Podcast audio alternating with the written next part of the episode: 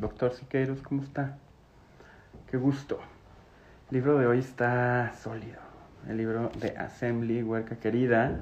estoy tarde pero sin sueño, dice el dicho. Y que es domingo y hace un calor espantoso en la hermosa Ciudad de México. Por lo menos encima de la colonia San Rafael. Eh, qué padre verlos por acá. El libro de hoy es un libro espeso, es un libro choncho, es un libro útil es de filosofía política, es de teoría política y es de dos autores que tienen un legado marxista estructuralista. Bueno, sí, tú estás en tierra de más calor. ¿En cuánto están allá? Estás en Hermosillo, ¿no? No quiero ni preguntar, aquí la estamos pasando fatal y seguro estamos como a 19 grados. El libro de hoy, eh, pues me ha mantenido con la semana, eh, con, la, con la mente como muy perfilada durante la semana. Es un libro que tiene un rato acá en la, en la biblioteca familiar y como que lo empecé, eché un capítulo y lo frené hace algunos meses y pues gracias a las votaciones de esta semana se volvió este el libro a reseñar en la semana. Michael Hart y Antonio Negri son dos autores que como les decía, Ireri, 44, no hay manera, Pati querida. Eh, son dos autores. Eh, Hart es, da clases en la Facultad de Literatura de Duke y Negri da clases en la Universidad de Padua. Eh, los dos con una visión más europeísta que americana, con todo y que Hart da clases en Estados Unidos, son muy claros en sus planteamientos, muy valientes en sus planteamientos, y este libro viene a ser la suma de una trilogía que habían publicado anteriormente, durante la década pasada, que era Imperio, Multitud y Commonwealth, ¿no? Los comunes. Este libro eh, de Assembly viene a ser hasta cierto punto el sincretismo de todas estas grandes ideas y un programa hacia adelante para las personas que conocen, simpatizan o han participado en estos movimientos medio emergentes, creo yo, eh, que han sucedido en los últimos años, ¿no? Desde el tema de Occupy Wall Street o el tema de los indignados de la Plaza de España, de, de la Puerta del Sol en Madrid, eh, y pone muchos ejemplos. ¿no? Eh, como cada semana, este libro, ¿para quién es? Cuatro cosas buenas, cuatro cosas no tan buenas, y después un barrido un poquito más detallado. ¿no?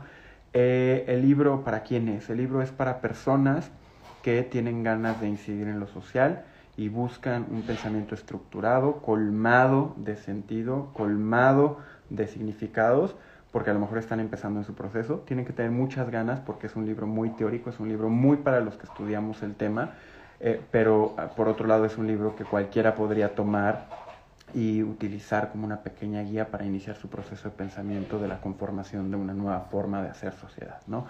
Es un libro para eh, académicos, sin duda, es un libro para líderes sociales que están un poco más en la parte del engranaje, del hacer sociedad sin necesariamente ser líder carismático, ¿no? Son para personas que a lo mejor están implementando cambios en su comunidad, en su colonia, en su edificio y que están viendo nuevas formas de hacerlo. Es un libro para Tuluminatis, es un libro para gente que se quiere ir a vivir a Tepoztlán, como el que, eh, eh, el que les habla esta noche de septiembre. Eh, es un libro para aquellos que todavía nos da una situación de algo no acaba de amarrar con el sistema económico y político como, como está hoy en día. ¿Para quién no es el libro? Para los que creen que la meritocracia y el sistema capitalista trae más beneficio que ninguna otra forma de gobierno y no deberíamos de cuestionarlo, sino solo refinarlo. No es un libro para alguien que no le gusta mantener un pensamiento abstracto, es un libro muy abstracto, es un libro eh, como todas las tesis o las críticas marxistas eh, pues son libros como Marx mismo es, eh, muy muy abstractos y aunque tratan de concretizar con ejemplos específicos, pues realmente puede aburrirle a alguien que no le guste tratar de mantener su mente atenta a este tipo de cosas. Cañas, querida Angie. Eh, ¿Cuáles son los cuatro grandes puntos del libro? el primer gran punto del libro es que tiene una noción bien interesante y es que el, el sistema de producción actual no solo crea bienes y servicios, sino que genera riqueza a partir de lo que denomina producción social, que es la interacción de subjetividades por medio de la máquina. ¿Qué significa esto en cristiano antiguo? Básicamente tiene una noción que es, hoy en día hay que entender que las, los espacios de interacción, de producción social, están siendo apropiados por el sistema económico y por ende, para hacer una agenda política, tenemos que pensar en lo social, no únicamente en lo político. Entonces, te dicen, no pienses que vas a transformar la política solo desde la política, que fue el llamado de muchos eh, que quieren que dejemos fuera, que dejemos de lado lo económico y lo social, e incluso los que estudiamos en escuelas liberales o neoliberales, es parte de la agenda que nos dan, y la, agenda de izquierda también, ¿no? Te dice, enfócate en lo político, que lo social y lo económico se cuidarán solos. Entonces, esa es como la primera gran idea, ¿no? Pensemos que para resolver el tema no es solo desde lo político, no es solo en los partidos, no solo en los gobiernos, sino es cruzando con la manera como hacemos sociedad, la manera como producimos relaciones, como producimos afecto. La segunda gran idea, que es una muy buena idea, bueno, a mí me parece muy buena idea, es, dice, reapropiémonos del capital fijo. En términos de la teoría marxista, el capital fijo era toda la posibilidad de interacción entre, entre la labor y la máquina que se quedaba en la forma de la máquina haciendo y poco a poco alejándose de los trabajadores. Eso en 2020, ¿qué significa? reapropiarnos del conocimiento. Parte del llamado que hacen Hart y Negri en su libro de Assembly es el conocimiento hoy en día en la forma que lo quieran llamar algoritmos, eh, page rank, eh, el conocimiento hoy en día tendremos que reapropiarlo para la construcción de una sociedad distinta, ¿no? Las empresas hoy en día son muy buenas quedándose con el conocimiento. Las consultoras ayudan a las empresas a, mientras la empresa produce, la consultoría la evalúa, la entiende, la interpreta, la esquematiza y la regresa a la empresa los grandes espacios de producción social desde el capital son muy buenos apropiándose del conocimiento. Lo que dice, y la segunda gran idea del libro es, quedémonoslos, aprendamos nosotros a usar las nuevas tecnologías desde la perspectiva de como sociedad, cómo la sociedad se apropia de esto. Y es un llamado a la acción bien retador y bien interesante. Para quienes están aquí, eh, pues la verdad es que cómo se hace, no sé y tampoco te lo explican tan a fondo, solo te dicen como sociedad vamos a tener que empezar a apropiarnos del conocimiento. Wikipedia es uno de los ejemplos como más que vienen a, a, a la mente, ¿no? Wikipedia es el conocimiento compartido, pero no, acaba ahí y puede ser a lo mejor a nivel más local, más comunitario. La tercera gran idea es, eh, que de hecho es la idea central del libro, aunque no me parece la mejor, es, es muy importante y es dejemos de pensar que la conquista del poder no está bien y dejemos de pensar que la horizontalidad y la democracia tienen que prescindir de los liderazgos. Hoy en día los movimientos sociales, desde el Extinction Rebellion o cualquier movimiento feminista de los actuales, no tienen liderazgos vocales claramente definidos.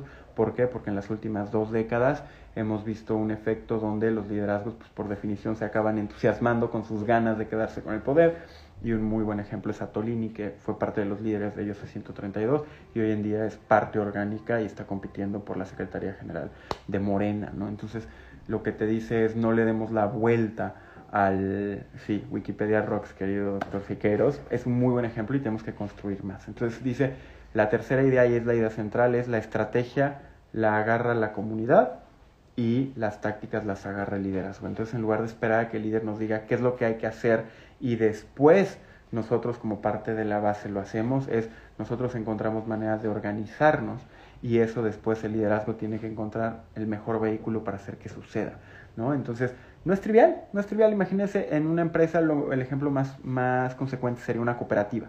Entre todos decidimos que ahora queremos vender refrescos, como en el caso de Pascual, y queremos sacar una línea de jugos. Ok, ahora el liderazgo tiene que encontrar la manera, no al revés no, no asumes que el liderazgo se la sabe y yo no sé nada y entonces ellos deciden y yo solo soy un insumo para llevar a cabo esas decisiones. Esa es la tercera idea. Y la cuarta idea, eh, y bienvenidos los que van llegando, Rivas, Primo, Oscar, querido Bonet, eh, la cuarta idea es el concepto de comunes y ahí utiliza a Ostrom, que es esta economista que a su vez informa a las dos economistas que ganaron el Nobel el año pasado por su análisis y estudio de las formas de organización institucional y social que contradicen que el hombre es un ser racional que solo quiere chingarse al de al lado y cuando le sea posible va a maximizar su bienestar a una costa del bienestar de la mayoría. Eh, empezamos a ver un movimiento, una tendencia que va en contra de eso. Sí, como sociedades somos capaces de pensar en los comunes y los comunes es y Rivas, que, está, que es abogado y está acá, lo que te dice es los comunes no son una forma de propiedad pública. Existe la propiedad privada, la propiedad pública, y cuestiona mucho, como marxistas, ambos autores, cuestionan mucho la propiedad en todas sus facetas, porque la propiedad por definición conlleva una relación de dominación y los comunes la relación no es, no es horizontal, pero es una forma de apropiación de lo que está allá afuera, sea material o inmaterial, donde todos tenemos una corresponsabilidad y donde desde una perspectiva metafísica y filosófica no estamos negociando constantemente quién es el, el dominante y quién es el dominado, ¿no? Los comunes es como funcionan un poco las comunidades autónomas en Chiapas. En Chiapas todos son dueños de todo y al final del día la comunidad y los liderazgos tienen este mantra que es eh, mandar obedeciendo, que básicamente es la estrategia la define la base y el liderazgo solo hace que se ejecute a partir de lo pactado. Entonces, esa es la cuarta idea, son ideas muy buenas. Que, que podría decir como pilón, es el primer libro en un rato que me lleva dos marcatextos, como les he platicado en otras reseñas, yo subrayo y después hago resumen. Este libro se llevó dos marcatextos, procuro ser cuidadoso con mis subrayados porque si no después pues como que pierde el sentido. Y en este caso el libro francamente desde el inicio tiene muchísimo valor, entonces es un libro que, que tiene mucho para arriba. ¿Qué tiene para abajo el libro? Eh, que la parte concreta de acción específica dentro de sus 292 páginas, los ejemplos concretos de acción son 40 páginas. Entonces, detallan tan a fondo la problemática y las nuevas expresiones de producción social y las nuevas tensiones contra el capital y el dinero y el fenómeno de globalización y demás, que de repente sí te quedas con ganas de que te dijeran un poquito más por dónde, ¿no? Eso yo creo que es una crítica que les haría. Otra crítica que les haría es, al final del día hacen cinco llamadas y cinco respuestas, eh, que ahorita les voy a platicar en la parte más esquemática, es decir, cinco llamadas, pues muy en la lógica de arenga, ¿no? De frente a la masa y a la multitud vamos teniendo un diálogo. Eh, sin embargo, es un poco caótico el libro, ¿no? El libro está estructurado en, en cuatro apartados que a su vez tienen capítulos y entre los capítulos, en medio de los capítulos hay llamadas, hay respuestas y hay como interludios en itálicas. Entonces el libro podría haber estado un poquito más ordenado. Les llevó casi nueve años escribirlo. Supongo que en ese sentido pues no era tan fácil ordenarlo. Y la otra crítica es que hablan del nuevo príncipe. Para los que les gusta la política, los que hayan leído Maquiavelo, eh, pues El Príncipe de Maquiavelo es uno de los libros fundacionales junto con el Leviatán de Hobbes y el Contrato Social de Rousseau y demás, es uno de los libros que se estudian como fundamento para hacer teoría política y análisis político. Y ellos como que embarran la necesidad de crear un nuevo príncipe, que para ellos el nuevo príncipe no es la soberanía nacional expresada como el Estado o el país, para ellos el nuevo príncipe es la multitud. Ah, me encanta porque el concepto de multitud como el ensamblaje de subjetividades, ahorita les voy a platicar un poquito más de eso, el concepto de multitud como ensamblaje de subjetividades está bien chingón, pero a la hora que de repente a eso le pones una capa que se llama el príncipe y es el nuevo príncipe, ya, ya está medio raro. Entonces eso es el lado malón del libro, ¿no?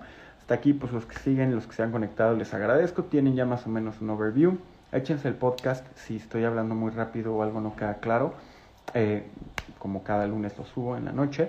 Pero ese es el, el, panorama general. Y ahora les platico rápido la estructura. Como les decía, son cuatro capítulos. El primer capítulo habla del problema de liderazgo cómo resolvemos el hecho de que los movimientos actuales o la transformación, el pueblo, ahorita entramos al tema del pueblo, casi no habla del pueblo porque para él el pueblo es un sujeto subyugado ante la soberanía. Entonces lo que plantea es que justamente no puedes plantear una relación de soberano y, y de soberano porque por definición existe como un concepto cuasi patriarcal donde la soberanía reside en el pueblo, pero quien la ejerce es el líder, ¿no? Entonces lo que te dice es, no, no hablemos de pueblo, hablemos de una multitud ensamblada de subjetividades. Entonces el pueblo, por definición, que es esta voz unificada, el, el, la voluntad general de Rousseau, no es como tal un vehículo adecuado desde la perspectiva de Hart y Negri.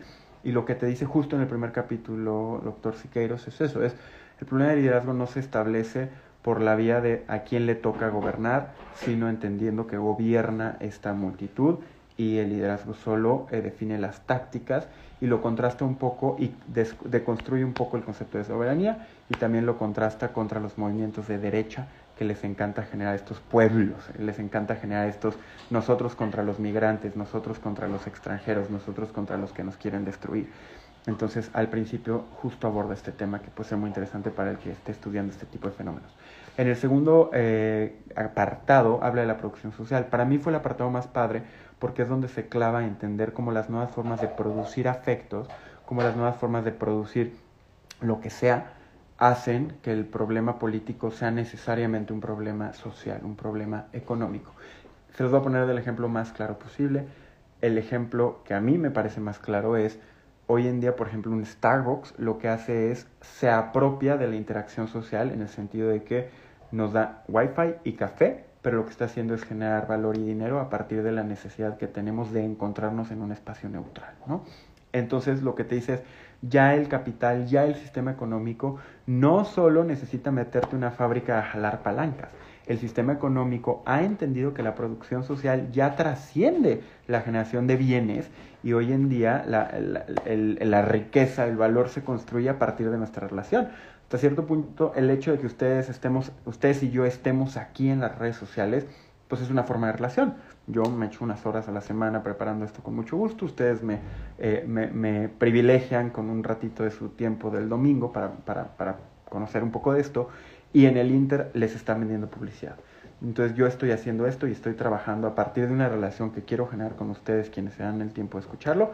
El, el, capital genera valor y genera riqueza. Entonces se clava muy a fondo. No es una crítica a las redes sociales per se, pero es una buena forma de ejemplificar. O el ejemplo de Starbucks, ¿no? En tanto ustedes que vivimos en una ciudad, tenemos que encontrarnos en un lugar intermedio porque vivimos lejos, ah, pues crea un café y ese café de alguna manera se apropia de parte de la necesidad que tenemos de interactuar.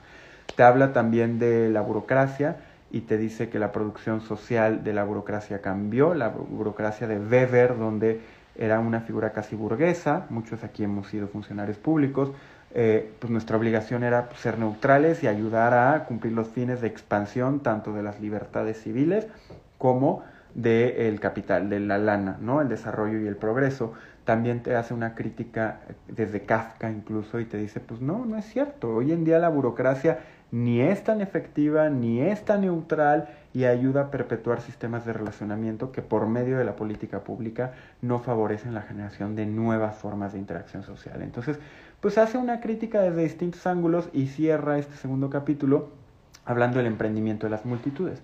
Y para esto retoma Schumpeter que Schumpeter decía que el emprendedor no es lo mismo que el empresario, porque el empresario crea y construye y constituye a partir de la labor de los individuos.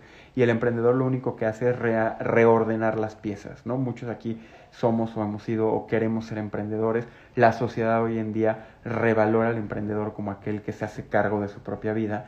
Entonces aquí, a través del concepto de emprendimiento, desprende dos grandes ideas. Una, que como multitud tenemos que ser emprendedoras, es decir, si quisiéramos transformar el sistema y empezar a organizarnos en grupos diversos, tendríamos que ser capaces de emprender, emprendiendo no solo en la lógica de poner un negocio, sino en la lógica de reacomodar las piezas de forma que generen valor, que en estricto sentido eso hacen los emprendedores. Y aquí entra un poquito a la biopolítica.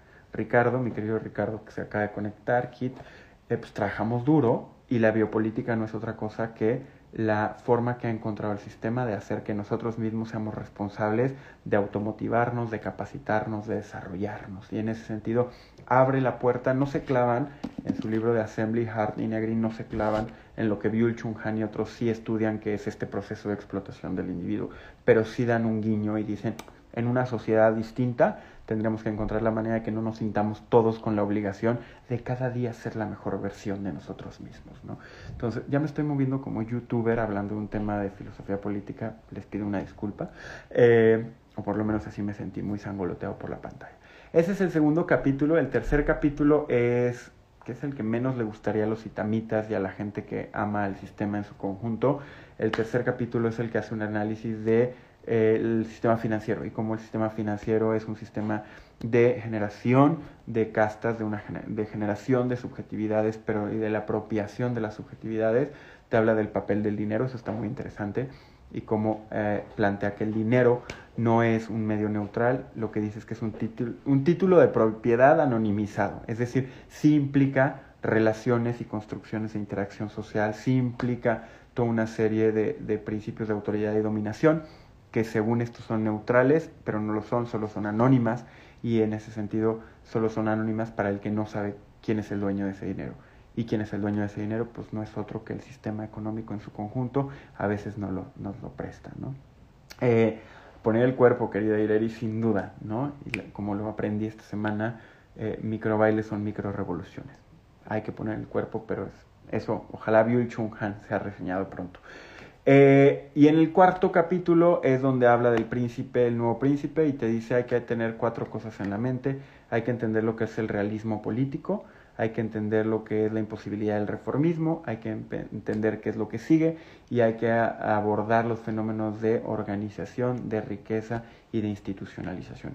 El cuarto capítulo es el que les digo que es muy corto, es muy eh, confuso, no es el capítulo más fuerte del libro, pero bueno, en términos generales sí es un libro que eh, pues va desahogando de dónde venimos, cómo es distinta la manera como vivimos hoy en día y cómo la multitud, a partir de la generación de subjetividades, puede darle la vuelta a, las cosas como vienen. ¿Ok?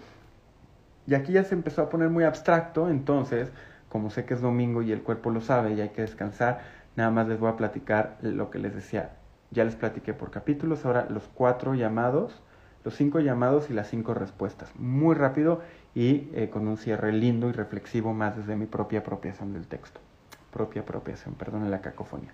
La primera es denle la estrategia a los movimientos, las tácticas al liderazgo, ese es el primer llamado. El segundo llamado es em, inventemos instituciones no soberanas, es decir, inventemos formas donde ni ni el grupo ni el líder sea el dueño del poder, sino que no haya un poder en los términos de la apropiación del mismo. Dice, tomemos el poder de forma distinta no podemos pensar que por la vía de los partidos, la vía que sea, podemos llegar a, tomar el poder y después cambiarlo. Si lo tomamos de una forma, es precondición para que sigamos siendo parte de esa forma de ejercer el poder. El cuarto llamado es retomemos el, el capital fijo, que es el conocimiento. Y el quinto llamado es seamos emprendedores de manera multitudinaria, no como individuos que se autoexplotan, sino en conjunto cómo le hacemos para eh, construir nuevas formas de apropiación. Los jardines urbanos son una muy buena forma en Estados Unidos y en algunas partes de Europa. Cada vez es más común que terrenos abandonados o en litigio se utilicen para generar eh, jardines que entre todos cuidan, entre la comunidad cuidan y después se reparten lo que se cosecha. Eso es una forma de emprendimiento de la multitud. Entonces, eh, son, son cinco llamados que son muy padres y hay cinco respuestas que los autores sí ponen. El primero es que pensemos en lo político desde lo social, no se vale pensar que Marcelo, Celia, o Ireri, o Kitselio, o Ricardo, o Alex, o quien esté todavía por acá, Pati, madre, no se vale pensar que somos entes políticos y sociales. Nuestra política emana de nuestra forma de ser sociales, y ser sociales es nuestra forma tanto de consumir, pero sobre todo de producir. Como producimos afectos, relaciones, bienes, conocimiento, es importante que tenga una relación con nuestra forma de involucrarnos con lo público y con lo político. Su segundo llamado es busquemos eh, pluralidad y cooperación desde las diversas subjetividades. ¿Qué significa esto? Y no me clave en el concepto de subjetividad. La vida, mi vida es distinta a la de una madre de familia. Mi vida es distinta a la de alguien que es LGBT. Mi vida es distinta a la de alguien que es indígena. Mi vida, todas nuestras vidas son distintas. Mi vida es distinta por género, por raza, por geografía, por herencia hasta que no somos capaces de irnos a meter a un mundo donde asumimos que somos distintos y a partir de ahí encontramos nuevas formas de relacionarnos, lo que vamos a querer es encontrar el centro, ¿no? El punto medio, donde todos podemos estar de acuerdo. Pero ¿cómo vamos a poder todos encontrar un punto para estar de acuerdo cuando somos tan distintos? Lo que dice es, no, no, desde el ser distintos construyamos un espacio común, lo cual es el tercer, la tercera respuesta lo común. Pensemos en lo común como aquello que no es sujeto de propiedad. ¿Qué es lo común? El tiempo que pasamos juntos. ¿Qué es lo común? Los espacios que ponemos al servicio de otros. ¿Qué es lo común? Lo que todos cuidamos. ¿Qué es lo común? El medio ambiente. ¿No? Para los que nos gusta la agenda medioambiental, lo común es literalmente la forma más fácil de entender lo común es el medio ambiente. ¿Cómo vamos a hacerle para cuidar el planeta entre todos fuera de relaciones de explotación, tala, apropiación de los minerales del subsuelo, etc. La cuarta respuesta es acabar con el Estado. Perdón para los que trabajan en el Estado, ¿no? en la burocracia, lo que te dicen es dejemos de pensar el Estado como una necesidad. El Estado es un invento moderno, es un invento que surge de la soberanía y no es otra cosa que la materialización de ciertas formas de producción, ciertas formas de sociedad. Podemos pensar en nuevas formas de organizarnos que no requieran de un Estado. Eh, oye Marcelo, pero pues abolir el Estado implicaría necesariamente un estado de anarquía. No, para muchos de la derecha, para muchos pensadores de la derecha, De hecho, el Estado ya ni existe, ¿no? Ya lo que nos gobierna son los grandes capitales. Entonces, pues si los de la derecha ya creen que el Estado es intrascendente, desde la izquierda, el llamado de Hart y Negri es, pensemos en un mundo post-Estado, post-Estado-Nación. Y el quinto llamado, y ahí para ir cerrando, eh, Rob, ¿cómo estás? Es produzcamos subjetividades poderosas que se habla con el llamado, con la segunda respuesta, perdón, que es logremos coaliciones cooperativas. ¿Qué es producir eh, subjetividades poderosas? Las mujeres feministas saliendo a marchar. Esos son subjetividades poderosas. Las mujeres feministas tomando la CNDH, destruyendo, destruyendo los monumentos. Esos son subjetividades poderosas. Los manifestantes que se quedan meses viviendo en el espacio público las grandes huelgas masivas europeas que paran por completo el país hasta que no se logran mejores condiciones para todos los que allá habitan. Esos son subjetividades poderosas. ¿Qué son subjetividades poderosas? Salir a marchar cuando convenga. ¿Qué son subjetividades poderosas? Salir a reclamarle al alcalde cuando sabemos que va a estar cerca el por qué no está haciendo su trabajo. ¿Qué son subjetividades poderosas? Escuchar a fondo a los que son distintos a nosotros en género, en edad, en geografía esos son subjetividades poderosas. Es la posibilidad de expresar lo que somos a cabalidad en el espacio público y social y político y escuchar desde el fondo. Cuando queremos que las mujeres no marchen y no manifiesten su molestia, estamos simulando un centro donde todos nos, ponemos, nos podemos poner de acuerdo. ¿Parece que es una anarquía? Sí, sí lo parece, pero es un estado de movilidad. Lo que te dice es que desde Aristóteles, pasando por otros pensadores, siempre hablaban del justo medio, pero no como un estado anquilosado, sino como un estado dinámico. Lo que planteaban filósofos, y está aquí Enrique, que es filósofo y me podrá corregir, era sí la búsqueda del justo medio, pero en la lógica dinámica de todas las fuerzas, ¿no? Incluso la filosofía política griega establece que el mejor mecanismo de gobernanza era el que incluía la monarquía, la democracia y no me acuerdo qué otro, ¿no? Entonces, y era un sistema rotativo donde todos peleaban por encontrar siempre sus mejores condiciones, pero nadie ganaba y no los obligabas a ponerse de acuerdo porque pues cuándo se iban a, y por qué se iban a poner de acuerdo los nobles, los burgueses y la clase trabajadora. Hoy en día pareciera que los del Uber Eats, los dueños de Uber, los políticos, todos tenemos que encontrar la manera de ponernos de acuerdo para salir adelante. Lo que te dices es que no funciona así, tenemos que generar espacios de subjetividades y esas subjetividades tienen que generar un vínculo emprendedor que hagan que las multitudes se vuelvan las nuevas eh, fuentes y ejecutoras del poder, no las legítimas ejecutoras del poder, porque eso ya es el concepto de soberanía, que no les funciona, es simplemente, somos un, imagínense una plaza con 150 personas, de las cuales entre todas son distintos, ¿ok? Y todos ellos se tienen que poner de acuerdo y todos ellos deciden qué es lo que esas 150 personas quieren lograr y después deciden quién se va a encargar de encontrar la manera de que eso se logre. Ok, eso ahora escalado, se puede. Hay casos en el libro de estos dos compañeros, vienen algunos ejemplos. Eh, las teorías feministas, las teorías queer, LGBT y de diversidad sexual, eh, traen mucho, mucho de por dónde jalar para allá. Les invito, y como ellos me invitaron a mí, a echarse un chapuzón. Yo ahora quiero echarme a Judith Butler y la performatividad de la teoría de género. Pero en términos generales es, pues si hay de otra, ¿no? Si hay de otra, el libro, la, el último mensaje que deja es en dos líneas. Fede, bienvenido.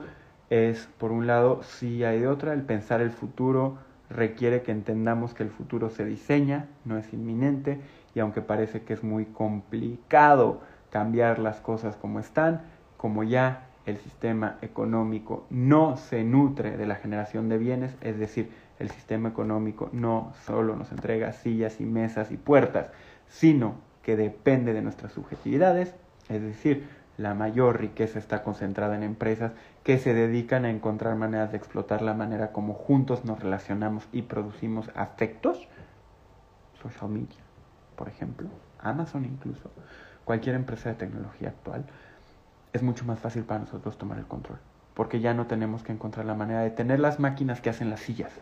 Nosotros somos las máquinas que hacen las sillas. Nosotros somos las personas que producen sociedad y esa sociedad es el insumo que genera las riquezas hoy en día. Podemos más fácil de lo que creemos y lo expliqué muy mal, pero el libro lo explica mucho mejor que yo. Podemos, entendiendo eso, reapropiarnos del valor y juntos construir una multitud de subjetividades que construyan una nueva forma de relacionarnos con lo común, lo común entendido como todo aquello que entre todos podemos cuidar, proteger, preservar y crecer para compartirlo al final entre todos. Eh, pues eso, eso es el libro de Assembly, échenselo, no le tengan miedo a la teoría política, eh, échenselo con un cafecito, échenselo con ganas de contrastarlo. Eh, Amazon, ya sé, Amazon es un temón. ¿Pueden ser cooperativas, Patti? Sí, sí pueden ser cooperativas. Las cooperativas, yo nunca he vivido lo que es trabajar en una cooperativa, pero mi entender es que son estas formas raras, poco comunes, donde entre todos deciden lo que quieren y después encuentran la manera de delegarle a alguien la responsabilidad de hacer que se logre. No está tan loco si lo piensan. Si los vecinos nos ponemos de acuerdo para ver qué es lo que queremos y más bien le decimos después al representante vecinal que su chamba es hacer que suceda, ¿por qué no? ¿Por qué no podríamos imaginar un mundo donde nos pongamos de acuerdo y donde solo deleguemos la necesidad de llevarlo a cabo y no al revés, delegar la toma de decisiones y nosotros ser a los que nos encargan la chamba? Eh, pues nada, fue un libro espesón, pero es un libro rico, es un libro profundo, es un libro útil. Les dejo esta noche con una cita que incluso puse en Twitter, que es una cita que antecede la segunda parte del libro de Antonio Gramsci, un teórico de izquierda, que dice, por favor, eh, aprendamos porque vamos a necesitar nuestra mayor inteligencia, agitémonos porque vamos a necesitar nuestro mayor entusiasmo y organicémonos, porque vamos a necesitar nuestra mayor fuerza si queremos transformar las cosas. Que pasen una gran semana. Gracias a quienes se quedaron, a quienes compartieron, a quienes comentaron. Espero haber respondido las preguntas. Eh, pensemos en otras formas de hacer las cosas y si se les ocurren nuevos ejemplos, mándenmelos. Yo feliz, eh, dispuesto a platicarlos, a aprenderlos, a junto con ustedes construir una multitud de subjetividades que encuentre formas distintas de abordar la realidad. Gracias. Me encantó, me encantó. Espero que les haya parecido entretenido. Recuerden, por favor, compártanlo, ayúdenme a llegar a más personas. Eh, a mí me encanta y creo que cada cierto tiempo a alguien le puede servir el libro. Si conocen a alguien que les sirva, háganselo llegar. Yo con ustedes, muchos de ustedes, aprendo y me reto y descubro nuevas cosas. Para mí son ustedes la opción eh, de generar espacios de subjetividades poderosas que se, que se ensamblen en multitudes que piensen nuevas formas de pensar, de hacer realidad. Nos vemos la próxima semana.